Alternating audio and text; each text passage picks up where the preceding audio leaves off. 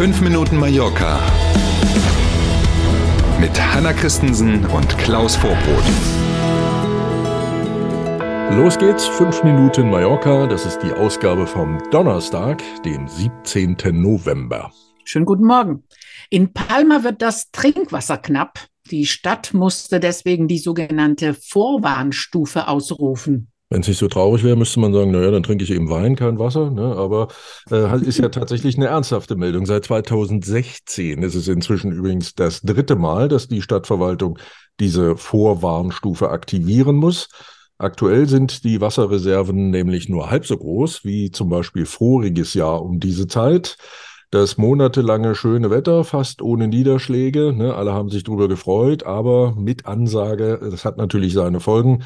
Die Wasserspeicher für Palma und die Umgebung sind aktuell nur zu 35 Prozent gefüllt. Mhm. Normalerweise um diese Zeit im vergangenen Jahr bei etwas über 70 Prozent. Naja, und es gibt Haufen von Maßnahmen, die die Stadt vorschlägt. Genau, deswegen gibt es dieses ähm, Wasserprogramm, weil man jetzt dann eben die eine oder andere Maßnahme ergreifen kann. Aus den Brunnen im nördlichen Teil oberhalb der Stadt sozusagen wird aktuell nur die Hälfte der Wassermengen entnommen. Aus den Stauseen im Tramontaner Gebirge soll den ganzen Monat Dezember über gar kein Wasser entnommen werden, damit dort der Füllstand nicht unter die 30 Prozent sinkt. Und jetzt kommt's, vom Festland wird Trinkwasser auf die Insel gebracht. Soweit sind wir also wieder, ja. Und es soll eine Kampagne geben, mit der die Bevölkerung zum Wassersparen aufgerufen wird, weil nämlich, erst hatten wir kein Glück und dann kam auch noch Pech dazu, aktuell im Vergleich zum gleichen Zeitraum des Vorjahres vier Prozent Wasser mehr verbraucht wird. Also wir haben weniger, verbrauchen mehr, ungute Konstellation. Mhm. Und dafür gibt es auch einen riesen Katalog von Maßnahmen, die man von, von zu Hause aus genau. jeder privat folgen könnte. Ja. Es ist wieder soweit. Inka feiert wieder den Dijous Beau, den guten Donnerstag. Oh, da freuen wir uns. Das ist sozusagen die Herbstmesse schlechthin hier auf Mallorca. Inka ja ziemlich in der Mitte der Insel und die ganze Insel pilgert jetzt in die Mitte. Ähm, so ungefähr darf man sich das vorstellen. Schon seit gestern wird kräftig gefeiert dort und wie gesagt, tausende Menschen pilgern da tatsächlich hin. Heute geht's los um halb zehn heute Vormittag mit einer Viehausstellung, also vom kleinen Huhn bis zum großen Pferd, Schafe, Hühner, alles dazwischen äh, kann man sich angucken. Von zehn bis zwanzig Uhr läuft dann der große Markt in der ganzen Stadt verteilt.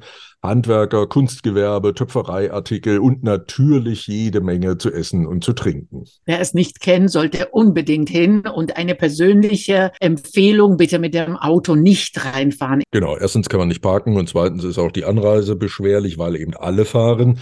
Ähm, deswegen gibt es gute Gelegenheiten, mit dem Zug oder mit dem Bus zu fahren. Es gibt auch so eine Art Sonderfahrplan. Ähm, also die Busse und Züge fahren in einem engeren Takt und die Züge auf jeden Fall auch bis weit in die Nacht rein. Man kommt also auch dann definitiv ganz sicher zurück nach Palma.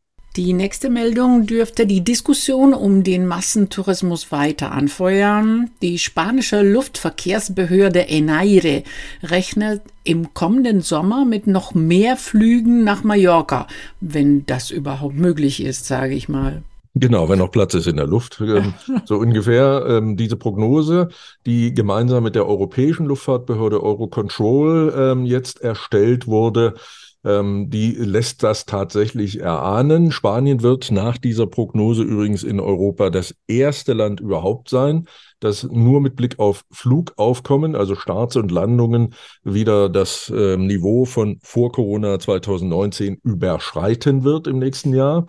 Gucken wir mal auf die aktuellen Zahlen aus diesem Jahr. Die sind ja unter anderem Grundlage für so eine Prognose. Bis Ende Oktober wurden am Flughafen hier in Palma rund 27 Millionen Passagiere abgefertigt.